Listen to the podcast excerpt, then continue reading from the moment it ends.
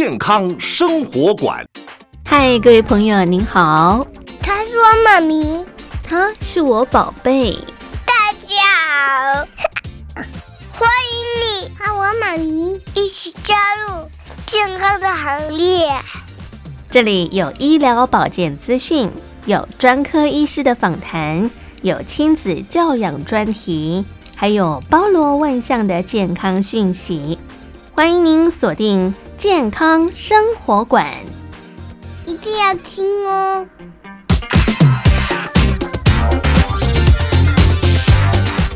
健康生活馆呵护您健康每一天，各位亲爱的朋友，您好，我是佑佳，欢迎您收听今天的节目。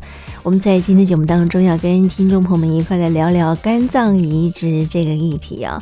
嗯，像现在呢，其实科技的进步，等肝换肝移植的人口越来越多。但我们在换肝过程当中，到底该注意一些什么？站在我们第一线护理同仁，又有哪些辛苦面的部分呢？今天我们在节目当中很开心为听众朋友邀请到的是三军总医院我们 SICU 加护病房的谢佩琪护理长，以及我们的杨慧娟护理师到节目中，就要跟大家一块来聊聊这样的议题。欢迎二位，您好，您好，嗯，大家好。今天呢，二位在百忙中特别抽空到节目中来，就要跟所有收音机旁的听众朋友们一块来聊聊。肝脏移植护理的守门员，哇！我们的护理工作呢，其实就是站在第一线的角度哈。我们怎么样去帮民众，特别是像现在换肝的朋友，其实还蛮多的哈。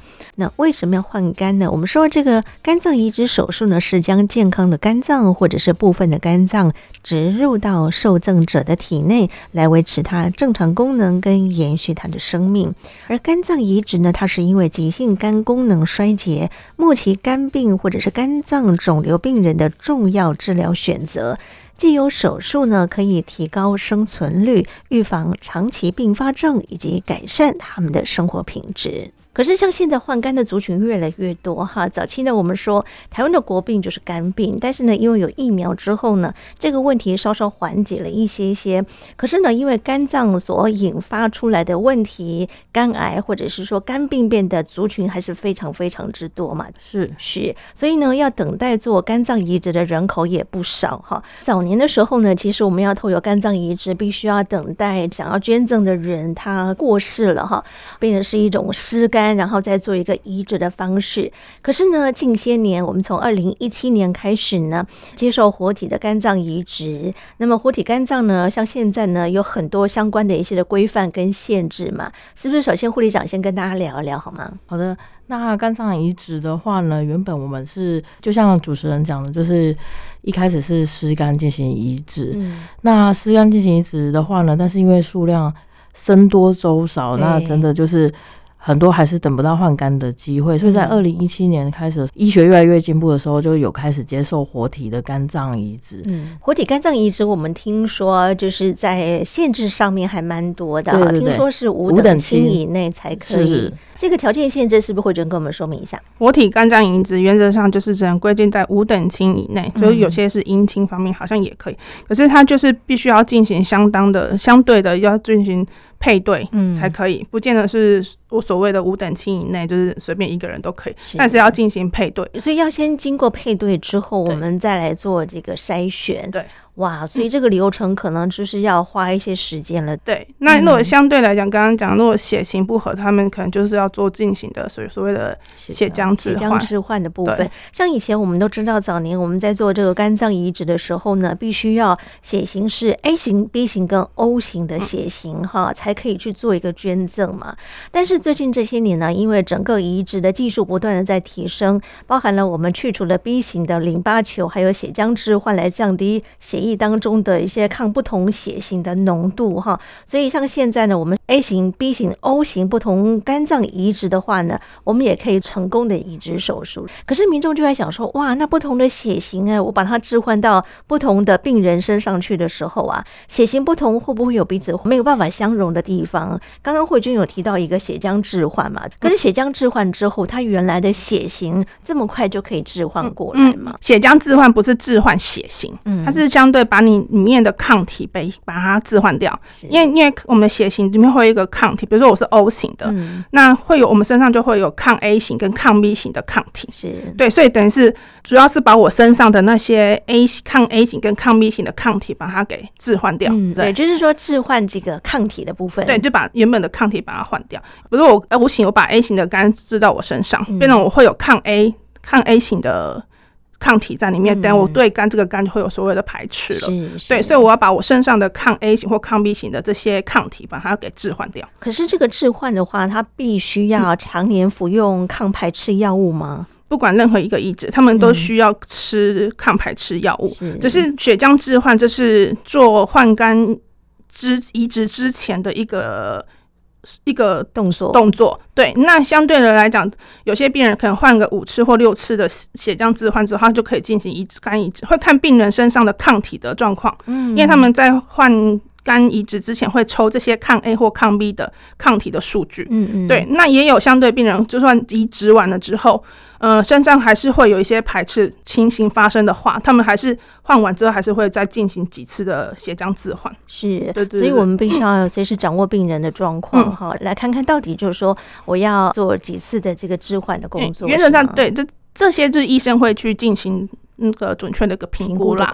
对，那置换的血浆的多少剂量，因为每不是每个人的置换的剂量都一样，因为就是我们。嗯，他置换的血浆就是别人的血，每个人每个人置换的单位数也不一样，嗯，所以就是要医生去评估病人的体重或者是其他的状况，然后去评估这个病人需要置换多少。是是，对对对。所以我们在术前的准备工作就很重要了哈。嗯、对，所以我们说我们要换一个肝脏，除了我们要等到一个跟自己可以相容的肝脏之外，可能我们在医护同仁第一线呢，可能也必须要去做很多术前的准备工作，包含可能我们要做心电图的检查啦，哈，胸部 X 光。抽血，还有这个术前医师可能会向病人还有家属说明，哎，为什么要做这样的一个手术的目的、过程会有什么样的风险啊？同时还要填写很多手术麻醉书写，或者是说一些加护病房的等等相关的一些资料文件嘛。然后再加上可能我们要做很多的这个术前的评估工作哈。对，来这一块我们护理长可以跟大家说明一下吗？哦，可以的。这些准备工作呢，一开始我们就是用经验的方式去照顾，后来我们就是发现说，我们还是有需要一个照护模式，嗯，所以我们就后来在今年的时候，我们就有设计一个 Liver is Alive 的护理照护模式。嗯，另外，这个照护模式呢，因为我们也考量到我们现在护理人力也非常缺乏，嗯，那有些可能已经资深的护理师呢，他也已经离开了，那接下来有很多事情就是由比较之前的护理师要去。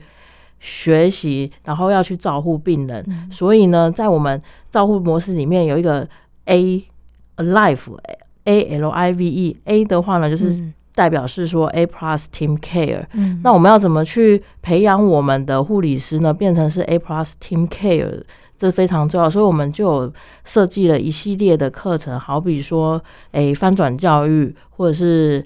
拟真训练的课程，让护理师了解到说，如果我今天有一个换肝的病人下刀的话呢，那我要怎么去进行最好的照护？嗯，那 L 的话呢，就是所谓的 Love。那基本上呢，我们的护理师都是充满了爱心的跟耐心去照护这样的。换肝的病人，那 I 呢，就是 intensive care，就是所谓他会一下刀之后呢，换肝的病人下刀之后，他就是立刻进来我们的 ICU 做那个比较密切的监测。那密切监测就是包含他的生命征象、血压、呼吸、血氧，我们会提供给他术后的保暖啊，还有管路的照护，还有一些翻身的策略。那这些的话呢，我们就是希望能够让护理师去。学习了解到，然后给他比较好的照护。那 valid V 的话呢，就是 validity 的 care，就是有效性的照护，就是。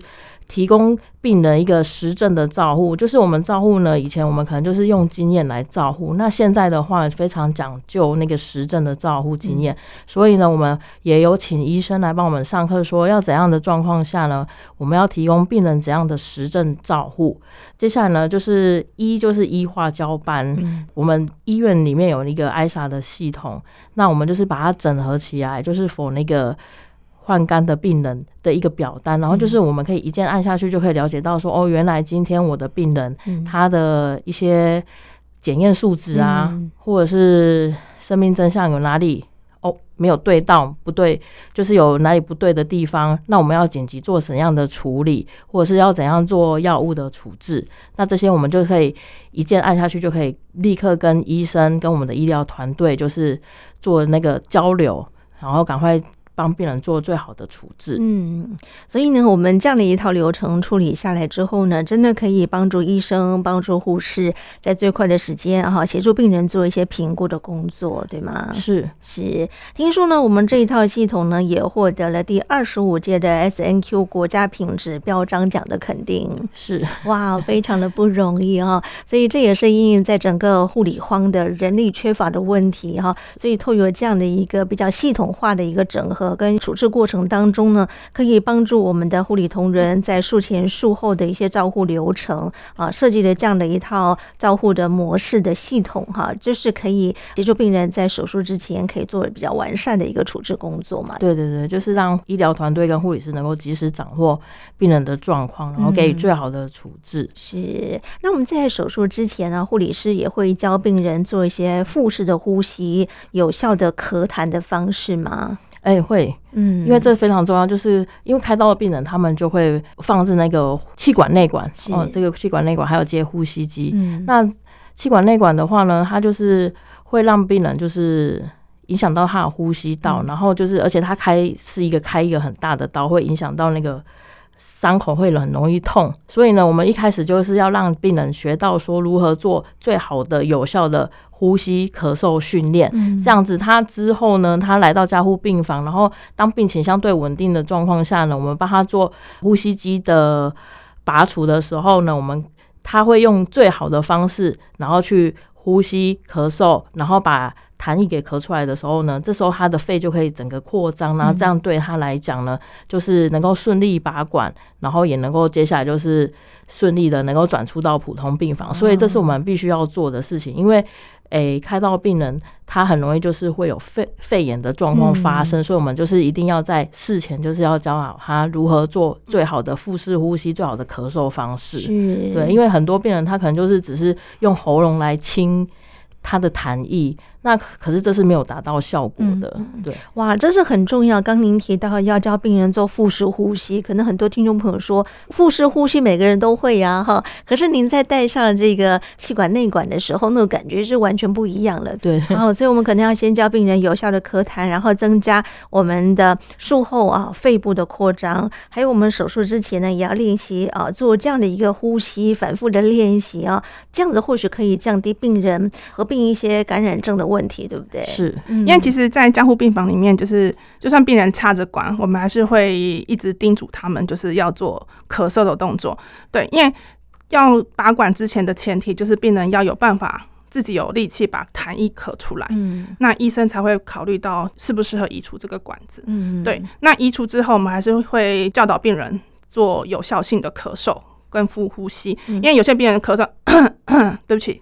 那痰咳不出来哦，那应该怎么可能？因为原则上我们要就是腹所谓肚子要用力，就这样，要就是要这种咳嗽方式，痰液才有办法咳出来啊、嗯。你看，光听声音的感觉就不一样了。对，因为有些人就是刚刚讲，嗯，这点就是清喉咙，所以他肺部里面的痰是没办法咳出来的。嗯、对，因为刚刚护士长有提到，就是看到病人最怕害怕就是肺炎，因为毕竟。嗯，我们有呼吸管子在的时候，我们有接一台所谓的呼吸机。嗯，那呼吸机是可以辅助病人，就是把肺部扩张的。是，对。可是等到这根呼吸的管子拿掉的时候，是要靠自己，已经没有机器辅助。所以你说那个咳痰是因为它拿掉之后才要去做这个练习吗？因为主要是病人主要的是咳痰是。管子拿掉之后要清，嗯，就是要把肺部的痰液咳出来。可是因为毕竟一个开刀伤口，有些病人会害怕，嗯、哦，怕痛。哎，我都挺哎，我不敢，我不敢。因为你一一咳的时候，它会震动到伤口，所以等于是像这类病人，我们就是回来之后，除了教他咳嗽，我们还要教他就是怎样减轻疼痛。比如说，我们可能教他呃手去辅助的他的伤口，嗯，然后让他教他咳嗽，这样他避免他去伤口会去牵扯到，或者是有些病人会请他就是。疼痛太厉害，请他先买束缚带，先是把它绑着，就是竖着，这样，不然你伤口开，嗯嗯，刀开了，然后管子拔了，最后可能会变成因为肺炎，又再度把管子再放回去。哇，对，所以我们最怕的是麻烦的，对不对？对，因为所以原则上病人就是拔管之后，就算你有些病人哦，我没有痰，我不想咳，嗯，可是你还是要做这个动，尽量还是要做这个动作，并因为有管子在，有机器帮你辅助你的肺部，它可以帮你撑开。是，可是相对的管子如果拿掉了，你没有。任何的机器帮你撑，嗯、所以我们只能靠我们咳嗽的方式，把我们的肺泡可以把它撑开，顺便可以把痰液给咳出来。所以，我们这个痰液它是无时无刻都在生成的嘛，哈。所以，是不是随时都要去做咳痰的动作？主要是术后的病人，因为有些没痰，你还是稍微做这个动作，会让你肺部扩张比较好。而且是在麻醉过程，因为上麻醉，所以原本原则上有些肺。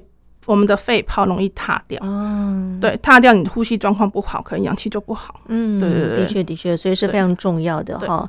另外呢，我们在手术之前呢，也会请病人跟家属共同来参与腹部手术的前后护理的照护工作，对不对？嗯、好，让他们了解，就是说我们在手术前、手术后到底应该注意些什么，这个其实也很重要哈。嗯对，因为好不容易等到一个肝脏，我们总是希望说，我们在手术完了之后，它能够正常的运作，才能够发挥它加成的效果嘛。要不然，其实我们好不容易等到了术后，又要造成很多的并发症，那可能就很可惜的一件事情了哈。对，像现在呢，我们就说整个手术的成功率应该可以达到蛮高的一个层次了，对吗？是，月末可以来到九成以上吗？对，在在差不多九成那边。对，那但最主要的就是后面的就是。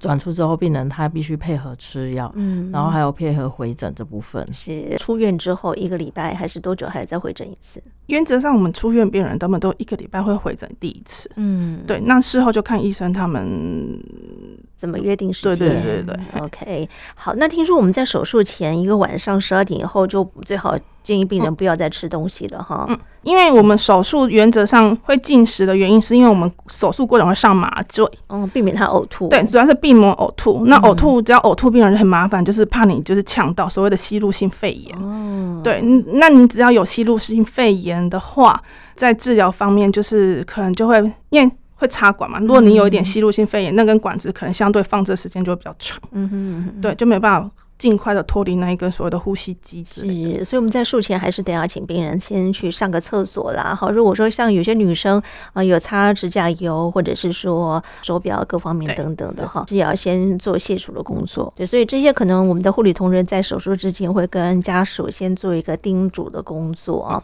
好，那我们在手术的过程当中，我们刚提到了呃，我们有分呃湿肝跟活肝嘛。刚刚我们的慧君也提到，这个活肝呢要有五等轻的限制哈，当然还是要再做一个配对的工作。那后续呢，我们可能会依照血型，当然如果说血型不合的话，我们现在还有所谓的血浆的置换，可以打一些抗过敏或者是抗组织胺的药方哈，来减少它的这个排斥性的问题嘛。OK，那我们其实，在三军总医院听说我们也有一个就是大爱捐赠的一个脑死判定的认定工作，对吗？是，谢护理长，是没错。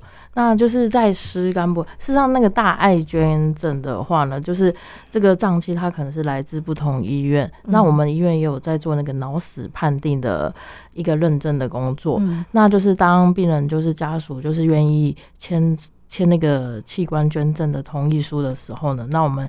刚好也是在我们 SICU 有那个脑死判定，那我们医生跟护理师还有其他医疗专业人员呢，就会帮他进行那个脑死判定。那当脑死判定确认是通过的时候呢，那我们就是医医疗团队就会进行器官的摘除，然后就是另外就是将适合的器官呢，就是给适当的病人来。做就是好比以肝脏来讲，就是做换肝的动作。嗯，那病人的话呢，就是会先在那个普通病房先住进去，然后接下来我们就是，诶、欸，当器官已经确认 OK 了之后呢，我们就会进行帮他进行那个湿肝的换肝动作。是，像现在要等待一个肝脏啊，月末大概要等待多久啊？要超过一年吗？因为如果是等湿肝的，他们会登录。登录所谓器官捐赠中心，嗯，他们是需要去登录的。那他们会依他们的各种的评估，他们很可能数值或什么的去排。那个顺序，嗯，对对，相对严重性的可能会比较前面。器官移植中心，他们就是比如说我，我们现在我觉得我就是要换肝，嗯，那我们就是等器官移植针对是湿肝的部分，让他去登记。嗯，那只要别家医院或者是有其他医院有所谓的脑死的病人就需要做器官，他们同意做器官捐赠的话，那他们就会去照排序去联络这些人，嗯、去联络，比如说他他第一顺位是我们医院的病人，他可能就联络我们医院的病人，嗯、那他看他愿不愿意，他们如果他愿意，他们就进行配对。那相对的配对如果可以，他才也是才可以捐，才可以受赠给他。嗯、啊，如果配对不行，他可能也没办法，嗯、因为那还是要经过配对的。是，对，好不容易等到如果配对不成功的话，那等于是说他还要再继续等待下去了。对对对，可能这个 case 就留给下一个病人看他呃符不符合。对，所以他如果符合的话，可能下个病人说不定比他更早做肝脏移植的手术。OK，好，所以像现在呢，我们其实要做弃捐的人好像越来越多了哈，因为整个民风越来越开放了哈，大家可能对于这方面啊，能够去认同，而且愿意去帮助别人这样的一份信念，跟大家愿意去做这样的一个大爱捐赠的工作的人数，应该是越来越多了吧？嗯，好像有一点下滑了 所以就是提醒听众朋友，嗯，我们可以就是发挥大爱，然后。把我们的爱遗留给下一个人，那同时我们在遗留给下一个人，事实上我们也是在造福我们自己，是，就是把自己的内脏器官可以用的哈，可以让啊其他的人继续的沿用下去，对？延续他的嗯爱。是因为我们说这个观念早年会比较闭塞一点点啊，大家可能认为说要死要留全尸哈，但是因为大家开始慢慢的觉得，哎，呃，可以把这个剩余的价值再利用，因为毕竟人死了之后呢，也就是死了嘛，不管是你做火化或者是说土葬或什么其他的不同的葬法，但如果说可以把这个堪用的器官再去移植给别人的话，这也是一种大爱的精神哈。但是就是说我们的。这个观念想法要改变了哈，其实比较难改变的或许是长辈，他们可能就不同意啊。好，我要怎么样能够去说服长辈认同这件事情，还蛮重要的哈。对，所以你们也有去做一些卫教的工作吗？诶，如果说住进我们加护病房，如果说他就是状况，就是假设说是比较符合，似乎可以去做大爱捐赠的话呢，嗯、那我们一开始我们会比较由资深的护理师，然后去跟他。做那个，我们一开始也不会直接叫他器官捐赠，我们可能就是跟他稍微谈到那个重症安宁，这这有可能又讲到另外一个重症安宁一个层面。嗯、那重症安宁层面里面有其中一个就是是大爱捐赠，那这个就会比较说，我们给他重症安宁很多选项之后，可能就是最后一个会跟他谈到说，那你有没有考虑要那个大爱器官捐大爱捐赠这一块？嗯、有的家属当然是可以接受啊，有的可能就是无法接受，嗯、对。好，所以如果说亲爱的朋友，你也很想发挥这种大爱的精神的话呢，其实您或许可以先填先填一些资料，先填一些什么同意书，对对对，不管是您的眼角膜也好，或者是说您的内脏的哪一个不同器官都可以啊。其实像目前来说，医疗非常非常的进步哈。当然，当然就是如果可以的话，我们就可以以爱人间了嘛，对不对？哈，好，大家可以一起努力思维一下一下啊。好，我们再谈到这个手术啊。一旦有这个肝脏可以来进行手术的时候，除了我们刚刚说手术前啊必须要注意这么多的一个细节流程之外，我们手术大概是需要花多久时间啊？置换工作。大概要八到九个小时，哇，八到九个小时，所以我们要有很多 teamwork 的医护同仁一起来加进来，对不对？对对对，是。那么在手术之后呢？其实我们说，不管是回到我们的加护病房，或者是说回到一般的病房啊，我们在术后必须要注意哪些事项呢？比较重要的是他的那个疼，就是一开始是疼痛控制。嗯，那第二个就是要注意他管路，他身上有一些管路，就是要注意他说，我们会护理师就是会特别注意注意他有没有突然大量出血的状况。嗯，好，那第三个就是看他的生命真相，看他的血压这些有没有突然的下掉，有可能下掉就是跟他有大量出血有关。嗯，接下来就是接下来就是会看他的。氧气氧合状况，因为氧合状况也是很重要，就是因为器官还是要有一些足够的氧气提供，才可以有良好的功能发挥，所以氧合状况也是相当的重要。那接下来我们也会看它尿量啊这些的，因为尿如果变少的话，有可能就是会不会有肾脏方面的问题，或者是缺水方面的问题，所以我们护理师就是在这方面会非常的注意。那接下来还有就是它的用药，那一开始的话呢，那些抗排斥用药，我们也会去监测说，诶，是不是它浓度太高还是怎样？那还有就是它的抗生素用药也会去定时的监测说，诶，抗生素的浓度会不会太高，然后让它有药物中毒的状况。所以这都是我们要非常注意的，就因为这些东西非常多，然后呢，我们也不可能都是永远都是资深的护理师在照顾，也有可能会是年轻护理师照顾。所以呢，我们就是要去加强做这个教育，让我们整个 SICU 的护理师呢，就是变成 A plus 的 team 来照顾这样换肝的病人，能够及时发现有紧急的问题，然后能够紧急的去做处置的状况。对。是，所以我们在手术完了之后呢，病人会先推到这个加护病房，先做一些观察、留置，然后看看他的生命迹象状况。对，如果都 OK，大概住个三四天左右，再回到一般的病房。对。所以，我们在这个 SICU 这个地方啊，大概都是一个病人会有一个护理同仁来做一些专责照护的工作嘛。原则上，ICU 的病人原则上都一个护理人员照顾一到两个。嗯，那相对就算呃有照顾到患感染病人，原则上也差不多，就是一个配另外一个可能比较没那么的严重性那么高的病人。嗯，对对对对。所以我们要随时去观测病人的状况。对，哇哦，所以你们是不是也会觉得压力很大？嗯，稍微会对，诶、会。压力大一点点啊，对于肝脏移植的病人，因为因为只要移植的病人就是成败，就是可能就是虽然手术完了，后面的照顾其实很重要，真的，可能一个感染或一个排斥或一个没注意到，可能这个就失败了。是啊，所以我们要说，在这个 SICU 这个加护病房中心里面啊，我们的护理同仁其实很辛苦哈，就是我们术后完了之后呢，要时刻的盯住到病人他的这个生命迹象跟他后续的照护工作，所以我们在术后其实。我们刚护理长说，手术之后呢，麻醉还没有消退之前呢，会短暂置放一些气管内管、呼吸器啊等等哈。呃，这个时候不不能自行先拔出嘛，对不对？大概要放置多久？原则上，病人开完刀回来就是插着气管内管，然后身上很多的仪器啊，跟一些引流管。那原则上，因为毕竟。经过那么长时间的开刀，原则上医生不太会下来马上移出管子，会让病人稍微休息一下。是对，原则上回来除了刚刚护士长讲到的疼痛控制，原则上病人都会装一个所谓的自动控制的，嗯，一个止痛的的那个药物机器。那另外一个，我们病人因为毕竟插管子。插一个像呃那个叫什么珍珠奶茶吸管那么粗的管子在你喉咙里面，你会很不舒服。所以原则上我们也会用一些镇静的药物让你们让病人睡觉，相对来讲他会比较没有感觉。嗯，对。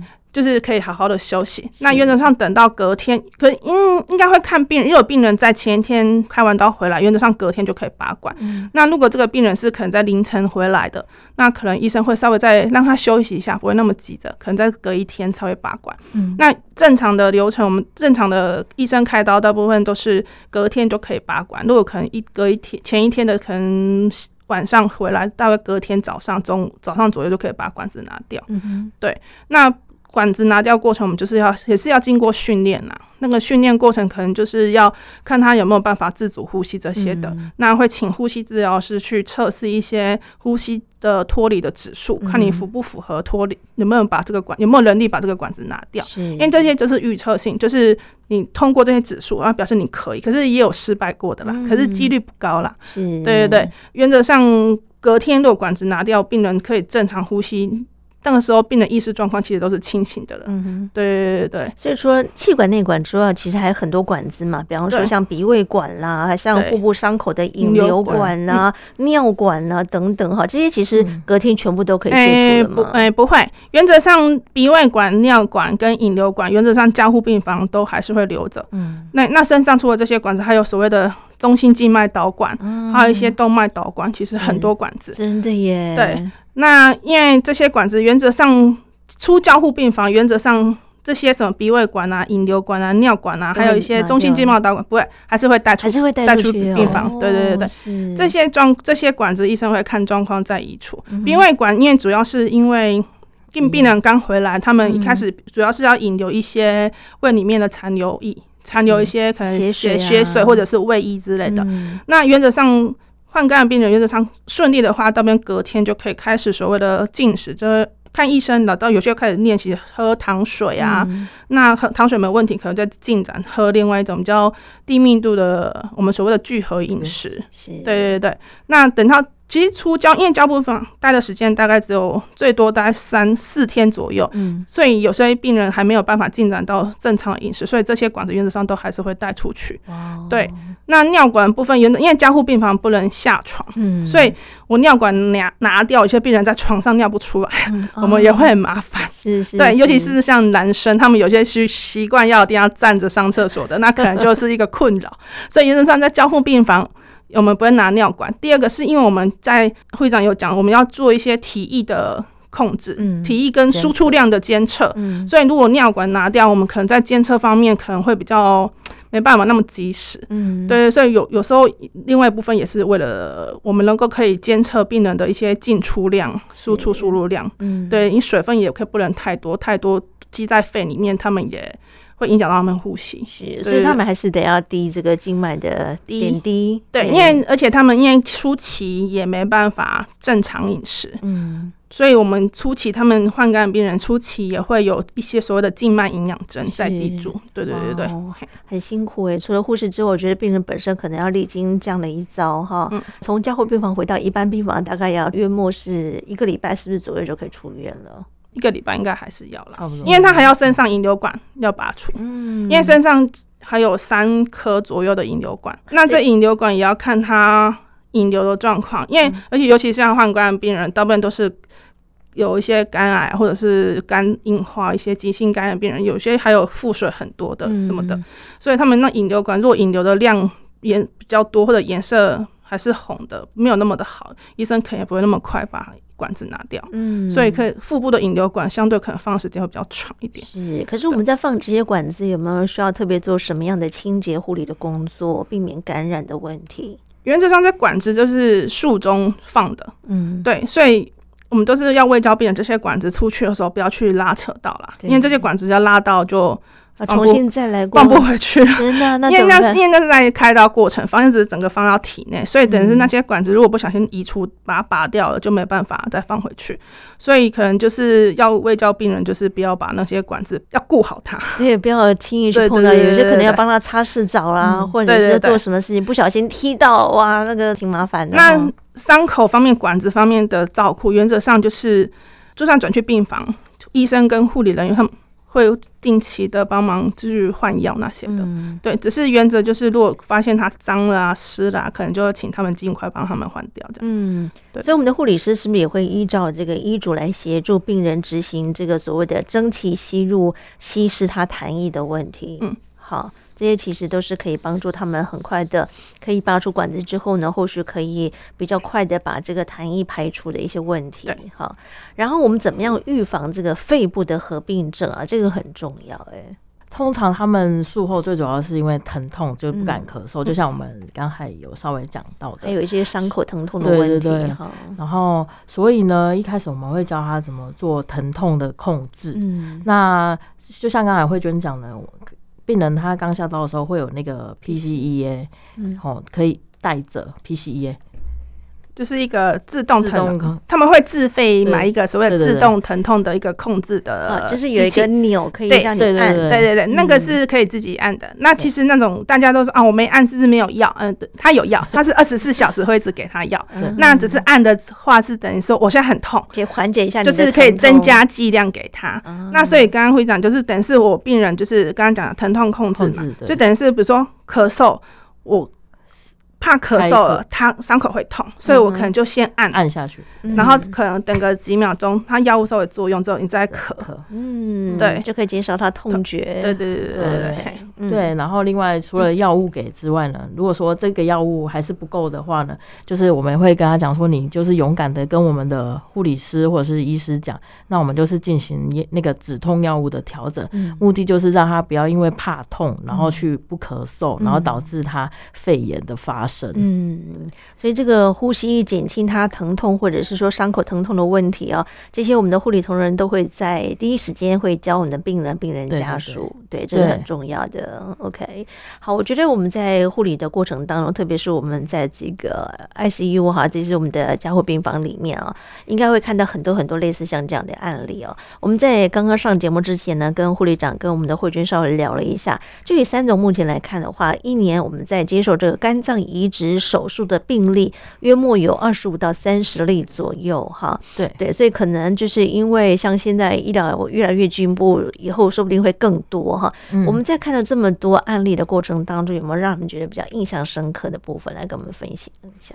呃，之前哎、欸，就是在照顾的时候啊，嗯、然后就是因为病人他不是身上有很多管子，嗯、尤其是那个呼吸管路啊。嗯、那如果我们把他那个镇静药物，因为一开始他们下刀他们会很不舒服，那我们要让他妥善休息，我们就给他用一种。讲白话一点是睡觉药，然后他就会睡得很好。可是早上我们一定要想办法让他练习呼吸，以备日后可以拔出管路。所以当睡觉药停下来之后，他们就醒来了。他们醒来之后就会觉得那个插着那个珍珠奶茶管很痛，所以他们就会非常躁动，然后非常无法听护理师诶的指令。然后就是一心想要拔除管路，嗯、然后或者是脾气就会变得很暴躁。然后就是曾经就是原本想说，哎，这天可以拔管，可是发现说第二他的那个胸部 X 光好像肺部状况没有很好，可能现在还不能立即拔管。嗯、然后跟他讲了之后，他可能啊又更生气了。嗯、但是我觉得这就是真的很没办法。就是如果说你。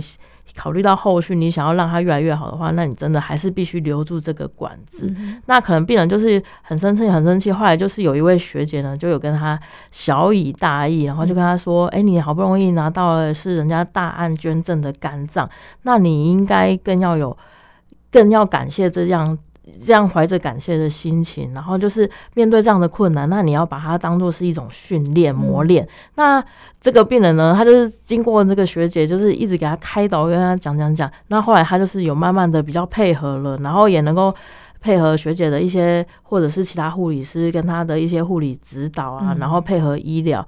那后来他就当然是成功的，就是拔出管路，然后到后面的。病房啊，然后甚至到出院，那甚至还蛮有趣的是，他觉得说这个学姐给他一个很好的教导，然后让他有一点开示了，所以他就甚至还。赠送我们 SICU 这位护理师一个匾额，啊，真的，对，对，对，对，不容易啊，因为毕竟嘛，可能一个外来物，或者是说一个非他自己本身器官的时候，他就是要一段时间去做一些适应。就像刚刚您提到的珍珠奶茶这么粗的管子啊，的确要塞在我们的气管里面，真的是不是件舒服的事情哦。所以他自己本身呢，也要花时间去适应这个管子嘛，对不对？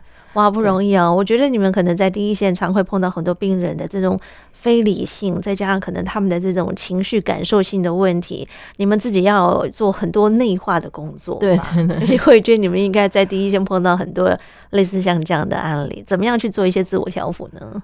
嗯，因为因为我们都想说他们是病人，所以他们也比我们辛，他们也也很辛苦在这边，嗯、所以我是还好，然后就听听就过了这样。嗯，对对对，因为甚至还有些病人会骂三字经的也有，哦、在家务病房他还有力气骂吗？有，因为有些像病人，因为刚刚讲开完刀的病人，他有时候那个药物的关系，有就是我们都会形容他像喝醉酒。最后酒最后的那种感觉，就是完全喝懵的那种概念，这样子。所以他有时候有一段时间，其实病人其实他也不知道他自己在做什么，非自主性的。对对对，所以有些病人，比如说拔完管了，镇定药都停掉了，我们都说，你知道你昨天做什么吗？他说不记得了。嗯，其实这对病人其实也好啦，那个不好的记忆也不要留着，也是好的。是是是，所以我们要更加去体谅病人的这种不舒服的感受啊。啊，辛苦了！尤其像现在我们护士人力越来越短少的状况底下，可能一位护士需要照顾，同时照顾好多位病人，嗯、所以责任上面的这个压力呀、啊，哈，越来越重了，嗯、辛苦了。所以我们在术后啊，我觉得除了我们呃护理端必须要去帮病人做一些照护的工作，当然可能我们加护病房看顾的三四天 OK 没问题，我们转到一般病房，再来可能就是要病人自行回家去做一些护理的工作了。所以我们在这个时候呢。可能也要教导我们的病人、病人家属，我们怎么样去做一些自我照护的工作，还蛮重要的。嗯、比方说，我们什么都可以吃，什么东西不能吃，然后要该注意一些什么，嗯、这个部分是不是我们在这里呢也提醒听众朋友来听听看，做个了解？嗯、因为原则上。移植后的病人，不管肝脏移植或者之后其他的，只要做过移植后的病人，原则上都会吃所谓的抗排斥的药物跟一些类固醇。那因为抗排斥的药物，它会让你的就是免疫力就是有可能会比较低，所以原则上我们会卫教病人，就是说，嗯、出去一些生食的东西，可能就是。不要吃，因为你也不知道它到底是干净或不干净的。嗯、那另外就是说，比如像水果类，我们尽量就不要吃那种水洗的就可以吃的、立即吃的水果，尽量是可以吃一些削皮的，嗯，把外面那些农药怎么可以先处理掉的那种水果，相对比较好。那因为有吃，因为像我们病人去外面病房，我们也是会请请他们，就是说家里有一些可能感冒的病人、感冒的家人或者是一些。呃，可能生病的家人就尽量不要去接触到他们，隔离一下。对，因为他们毕竟已经会相对抵抗力会比较差一点点。应应该也没有说抵抗，因为他们吃的这些药物会造成他们的免疫力可能也许会下降。嗯、对，那这些病人出去可能最好还是佩戴口罩，嗯、就远离一些人群啊。对，对对对对，可以避免不要一些感染到。是，的确很重要啊，因为我觉得在复原的这段时间是需要慢慢的等待的，嗯、至少月末要一个月左右的时间哈，伤口了。各方面还有，他必须得要适应这个外来的器官嘛，嗯、对不对？好，所以这段时间可能病人家属会比较辛苦一点点呢。嗯、而且我们刚出去之后呢，是不是建议他们最好还是先吃一些流质性的汤汤水水的一些东西？哎、嗯，是正常前面初期就是有鼻胃管，前面初期其实可以吃，我们会给一些流质的。嗯、那之后其实就可以吃一些正常的饮食。是可是那些饮食方面，可能就是要主要是干净，不要去。嗯，因为在医院吃一些对，比较生食，是医院的伙食，嗯、医院的伙食话，我们也会点所谓的隔离餐，跟其他病人的餐具其实也是隔开的。嗯，对对对对对。那出去外面回家吃，其实就是尽量避免，就是生就生病的人就是。不要去跟他共识到，相对应该是还有像是一些比较刺激性的食物啦，茶、咖啡啦，哈，或者是辛辣的食物、酒啊、烟啦，这些都尽量避免。对，烟酒一定要避免，因为毕竟。烟酒可能造成肝脏会更，对，没错，都已经得到一个好不容易得到别人捐赠的肝了，嗯、不要浪费人家的。是，所以我们还是要再次的提醒叮咛病人嘛，对不对？哈、嗯。另外呢，就是我们可能在这个葡萄柚这方面要特别禁止哈，因为可能你在吃一些什么抗排斥的药物，嗯、彼此会有一些交互作用的问题。好，所以这些可能就是要麻烦我们的病人、病人家属，或者是说在照顾过程当中要特别注意的地方。嗯，还有，其实我们在术后啊，是不是要避免？免啊，病人所谓的有足下垂的问题呢？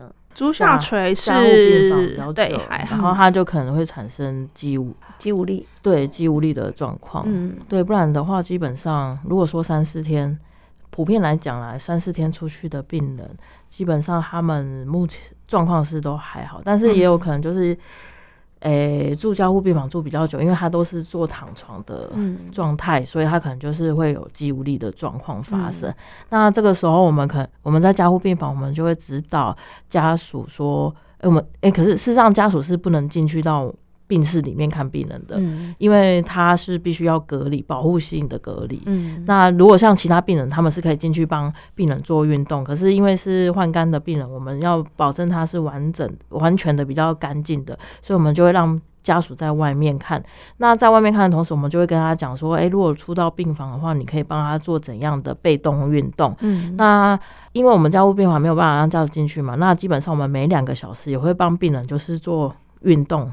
做被动运动、翻身，还有指导他。诶、欸，如果说你在床上啊，没什么事情的话，那你可以做一下抬屁股的动作啊。嗯、哦，这样抬屁股除了练习你的脚的力量之外呢，你也能够练把你的腹部的力量练习起来。因为基本上还是在牵扯到前一个点，就是说，如果你腹部没有力气的话，嗯、你基本上你就没办法把你的痰给咳出来。嗯、所以就是在同时在训练你脚的力气的同时，嗯、你也可以训练你肚子的。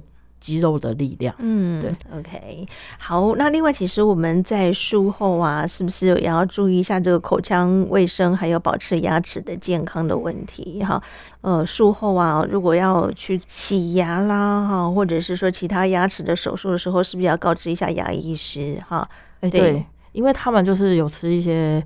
呃药物，就是降低免疫力的药物啦。所以相对的，所以他们在牙齿保健方面的话，就是要特别小心。嗯、那我们也会建议他就是要进行那个漱口，嗯、然后像我们就会建议他用什么跑马声进行漱口。嗯嗯嗯，对。所以我们还是提醒，如果说女性朋友的话呢，避免术后至少一年之内千万不要怀孕，因为抗排斥药物它也会影响到我们的胎儿。嗯、我们在术后呢，可能还是该喂教的、该讲的，还是得要先跟病人、病人家属说明白，不管他有没有要怀孕哈，这方面其实得要先告知嘛，嗯、对不对？对对。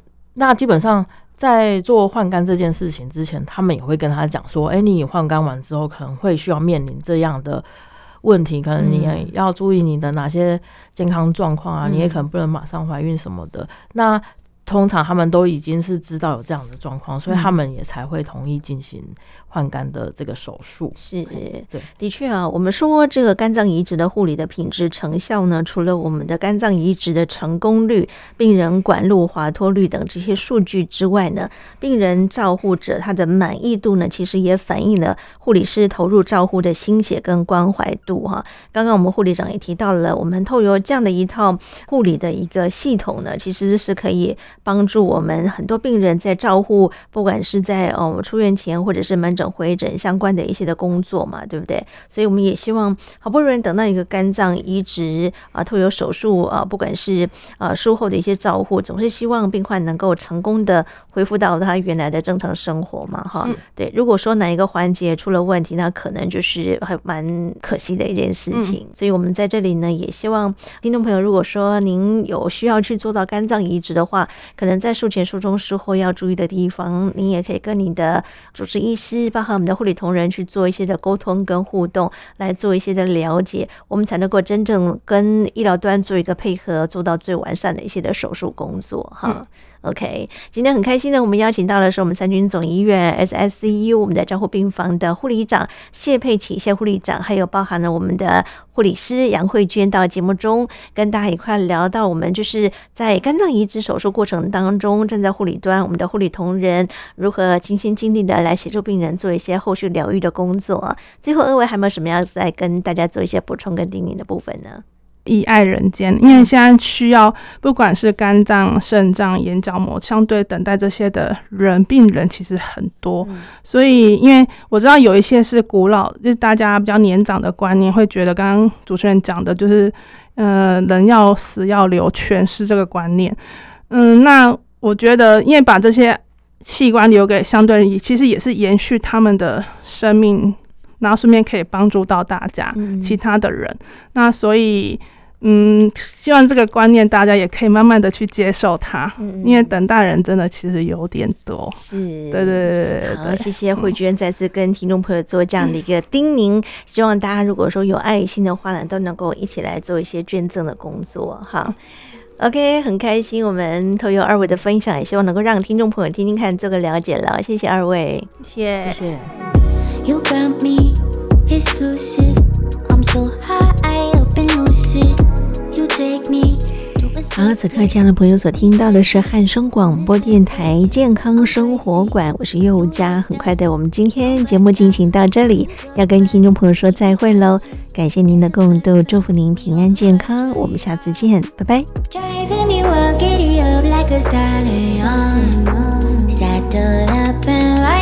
crossing the line like a champion. Driving me wild, giddy up like a stallion. Saddle up and ride till we crossing the line. We some champions. We know how to make it rain in the bedroom. We don't need a club, got our own groove. Coming at the same time. You don't got the time for us. When we make it rain in the bedroom. Dirty little secret shot. Keep it in the sheets with us. Want me make it rain in our bedroom, bedroom. Want me make it rain in our bedroom, bedroom. I'm a main squeeze, don't get it twisted. There's a problem, we gonna fix it. This ain't the type of thing you lose. So let's keep on doing what we do. Mm. Driving me wild, giddy up like a stallion. Saddle up and ride you, we crossing the line like a champion. Driving me wild, up like a stallion. Saddle up and the line.